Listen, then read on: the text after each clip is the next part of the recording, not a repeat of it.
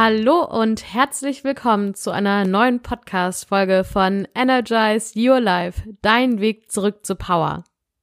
Mein Name ist Nina und ich freue mich riesig, dass es heute nach der kleinen Pause letzte Woche wieder weitergeht mit einem wirklich wunderbaren Thema, nämlich der Selbstfürsorge und warum die Selbstfürsorge für mich so wichtig ist und warum sie auch für dich so wichtig sein sollte, erfährst du hier in der Podcast-Folge.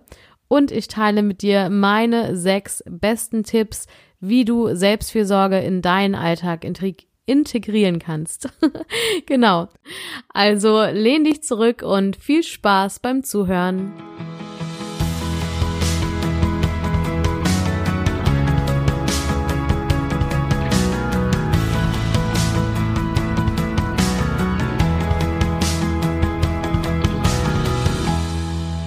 So, wie ja im Intro schon gesagt, geht es heute um das wunderbare Thema Selbstfürsorge. Und ja, was bedeutet Selbstfürsorge? Sich um sich selber kümmern, sich selber zuwenden, sich selber etwas Gutes tun. Und was mir so wichtig ist, ist, dass diese Selbstfürsorge bedingungslos sein sollte.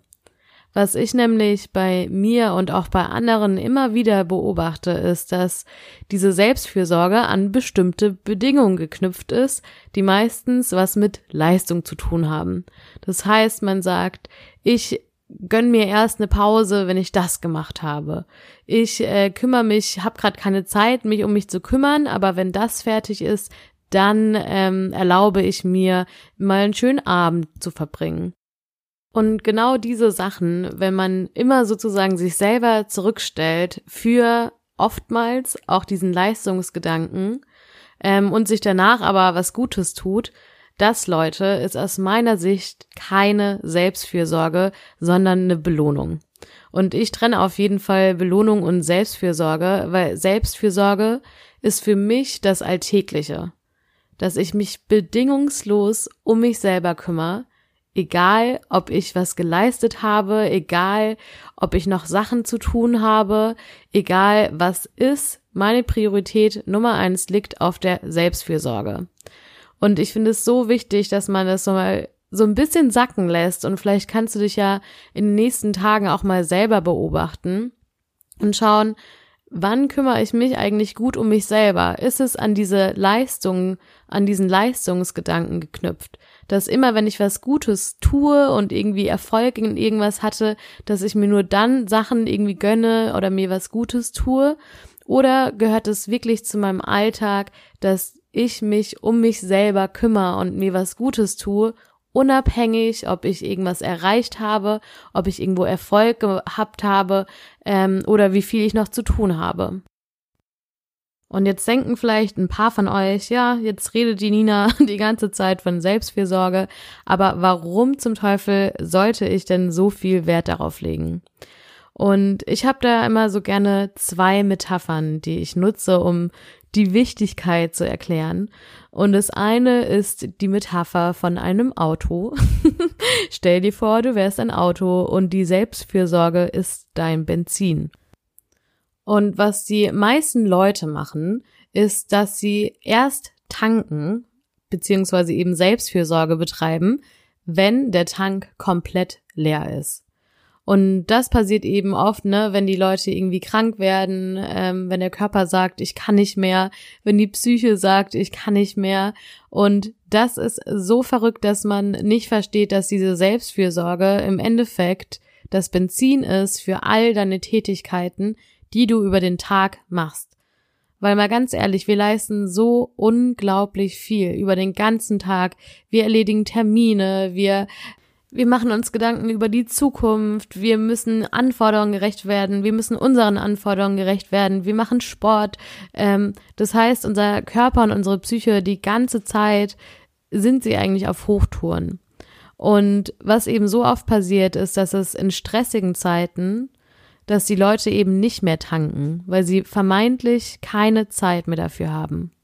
Und wenn man vermeintlich keine Zeit dafür hat, passiert nämlich das, dass der Tank irgendwann zwangsweise leer geht.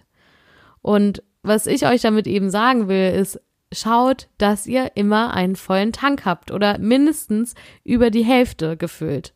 Und das funktioniert eben, indem ihr gerade in schwierigen und anstrengenden Phasen gerade da noch mehr Selbstfürsorge als sonst betreibt.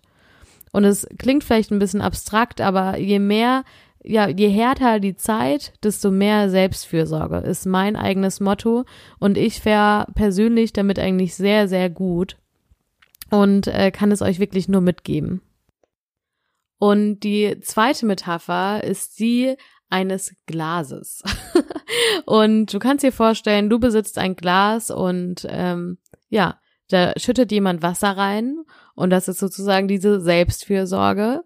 Und jetzt ruft aber eine Freundin an und die sagt, hey, irgendwie, ähm, ich brauche deine Hilfe und du bist für sie da. Und du gibst sozusagen von deinem Glas Wasser ihr einen Schluck Wasser, weil es ihr gerade nicht so gut geht und ihr eigener Tank ist leer. Und das Ding ist, wenn du das jetzt oft machst, dann geht zwangsläufig dein eigenes Glas leer. Dir geht es schlechter, also weil du ja nicht mehr so viel Benzin hast, beziehungsweise Wasser in dem Fall. Und der andere Nebeneffekt ist, immer wenn du was aus deinem Glas deiner Freundin zum Beispiel gibst, hast du das Gefühl, dir fehlt was und das Anspruchsdenken, sie muss dir irgendwann auch auf jeden Fall diesen Wasserschluck zurückgeben, weil er dir jetzt ja fehlt. Und wenn du permanente Selbstfürsorge betreibst, dann ist das so, wie ob du immer wieder Wasser in dein Glas hineinfüllen würdest und das Wasser läuft über. Das heißt, wenn du es jemanden abgibst, dann leidest du da nicht drunter, das macht dir nichts, sondern du freust dich vielleicht, weil du ja das, was bei dir überläuft, irgendwie weitergeben kannst. Aber es gibt überhaupt gar kein Anspruchsdenken von wegen, du brauchst Wasser zurück, sondern du bist eher in dieser Fülle und kannst einfach geben, ohne dich selber zu vernachlässigen und damit auch ohne ja das Gefühl, du hast was gegeben und einen Teil von dir weggegeben und es geht dir deswegen schlecht. Genau, das waren die zwei Metaphern. Einmal mit dem Benzin, ja, dass die Selbstfürsorge dein Benzin des Lebens ist und deiner Energie. Und das zweite im Prinzip, dass wenn du auf dich selber schaust und eine gute Selbstfürsorge machst, durchführst, dann profitieren im Endeffekt auch andere davon, weil du ihnen was geben kannst und für sie sorgen kannst, ohne das Gefühl haben zu müssen, etwas abgegeben zu haben oder selber wieder weniger Energie dadurch zu haben. Und gerade ich bin ja Sozialarbeiterin und äh, ja, in sozialen Berufen ist es auf jeden Fall super wichtig, dass man eine super Selbstfürsorge hat. So, und Bevor wir gleich zu den Tipps kommen, keine Angst, ich werde mich gleich kürzer halten, ähm, noch ein wichtiger, wichtiger Punkt. Die Selbstfürsorge ist sowohl in der Prävention von Krisen wichtig, als auch in Krisen, weil man eben eine erhöhte Belastung hat. Und wie vorher gesagt, je höher die Belastung, je höher der Stress, desto höher die Selbstfürsorge als auch eben nach Krisen, um wieder mehr Energie zu haben, ist diese Selbstfürsorge super, super wichtig. Und gerade im Hinblick auf psychische Erkrankungen, Leute, nehmt euch das wirklich zum Herzen. Selbstfürsorge ist wirklich einer der größten Schutzfaktoren, was psychische Erkrankungen angeht. Und auch für Leute, die wie ich mal eine psychische Erkrankung hatten und denen es wieder gut geht, schaut immer auf eure Selbstfürsorge. Ich merke das nämlich bei mir, dass wenn ich nicht ausreichend Selbstfürsorge, vor allem in stressigen Zeiten betreibe, bekomme ich wieder Zwangsgedanken. Und es passiert zum Glück sehr, sehr selten und ich bin auch sehr dankbar darüber, dass das passiert, weil das für mich wirklich die Ampelfarbe orange ist. Das heißt, es läuft irgendwas nicht rund, ich kümmere mich gerade nicht ähm, so gut um mich, wie ich es tun müsste, damit meine mentale Gesundheit bestehen bleibt. Und es für mich absolut ein Zeichen, super zurück auf die Selbstfürsorge zu gehen. Und da lade ich euch wirklich euch äh, sorry, da lade ich euch wirklich ein, ähm, ja, wirklich aktiv Selbstfürsorge zu betreiben. Und wie genau das aussehen kann, das möchte ich jetzt im folgenden Teil mit euch teilen. Und da habe ich euch so eine kleine Liste vorbereitet. Und mein allererster Punkt ist Pausen einplanen. Egal, was du alles zu tun hast, wie viel du eigentlich machen müsstest, das erste, was ich mache, ist Pausen einplanen. Und das nicht nur über den Tag gesehen, sondern wirklich auch Tage, an denen ich Pause habe von etwas. Und ich habe das auch mal auf meinem Instagram-Kanal schon in einem Post geschrieben. Entweder du pausierst oder du wirst pausiert. Das heißt, entweder hast du sozusagen die Möglichkeit, Pausen einzuplanen, wann sie dir passen und wie es für dich gut ist, wo du vielleicht schöne Sachen machen kannst, oder du bist immer an dem Punkt, wo dein Tank leer ist und du machst eine Zwangspause, weil du sagst, hey Leute, ich kann nicht mehr. Ich muss mir jetzt ein Wochenende frei nehmen, ich muss mich jetzt krank schreiben, weil es geht nicht mehr. Und das ist wirklich eine Sache, die mir sehr am Herzen liegt. Nehmt euch Pausen, plant sie aktiv ein. Zweiter Punkt. Finde in kleinen Dingen die Selbstfürsorge. Oft, wenn man an Selbstfürsorge denkt, denkt man irgendwie an so große Sachen wie in die Sauna gehen oder ähm, Urlaub machen oder keine Ahnung, sich einen ganzen Tag frei nehmen. Aber für mich findet diese alltägliche Selbstfürsorge vor allem in diesen kleinen Dingen statt. Das heißt, dass ich mit mir selber umgehe, wie ob ich meine beste Freundin wäre. Und ich weiß, diesen Satz hat man schon so oft gehört. Aber es hilft einem, sich besser zu behandeln und zu sagen, hey, ich mag voll gerne aufgeschäumte Milch und ich schäume sie mir jeden Morgen auf, weil ich mich selber um mich sorge und weil ich mir wichtig bin. Oder ich nach dem Aufstehen gebe ich mir erstmal fünf Minuten, um wach zu werden und gehe nicht gleich wieder in diesen Arbeitsmodus rein. Oder es fängt auch bei Sachen an wie, wie kämme ich mir meine Haare? Reiße ich da einmal durch mit der Bürste oder kämme ich mir meine Haare, wie ob ich sie mir meiner besten Freundin kämmen würde. Das sind so Minisachen, wo man denkt, die haben doch keine Auswirkungen, aber doch, gerade diese kleinen minimalistischen Selbstfürsorgetätigkeiten haben einen Effekt. Und der dritte Punkt ist, frage dich mehrmals am Tag, was brauche ich gerade? so oft vergessen wir selber uns eigentlich zu fragen und mit uns selber zu kommunizieren, was wir eigentlich brauchen. Oft haben wir so bestimmte Routinen, wie dass wir dann irgendwie vielleicht eine Netflix-Serie schauen oder immer eine Runde spazieren gehen oder was auch immer du machst. Und da sich wirklich mal zu fragen, was steckt eigentlich dahinter, was brauche ich wirklich? Brauche ich gerade Entspannung? Brauche ich ähm, Erholung im Sinne von Schlaf? Brauche ich gerade einfach eine Begegnung mit anderen Menschen und möchte mich jetzt mit meinen Freunden treffen? Oder brauche ich vielleicht auch mal was zum Lachen? Also da wirklich immer wieder zu schauen und nicht in diese Routinen zu verfallen, sondern wirklich drauf zu achten, was brauche ich wirklich? Und es ist eben so, so wichtig, seine eigenen Bedürfnisse zu erkennen und für sie auch einzustehen, weil es eben oft so ist, wenn du nicht für deine eigenen Bedürfnisse einstehst, dann gibt es keinen, der für deine Bedürfnisse einsteht. Und das liegt vor allem daran, dass die Leute natürlich gar nicht wissen, was für Bedürfnisse du gerade hast. Und da kommen wir nämlich zum vierten Punkt, der heißt, Kommunizi kommuniziere deine eigenen Bedürfnisse klar und deutlich und fordere sie ein. Wir leben natürlich in einem Kontext mit anderen Menschen und wir haben auch Bedürfnisse, die nicht nur von uns alleine erfüllt werden können. Und da gehört es eben für mich auf jeden Fall klar zur Selbstfürsorge, diese Bedürfnisse, die ich vor allem im Hinblick auf andere Menschen habe, klar und deutlich zu kommunizieren weil dadurch kümmere ich mich auch wieder um mich selber und um die Erfüllung meiner eigenen Bedürfnisse. Und das mag auf den ersten Blick vielleicht ein bisschen dominant oder forsch rüberkommen, aber wir gehen so oft, warum auch immer, davon aus, dass unser Gegenüber genau weiß, was unsere Bedürfnisse sind.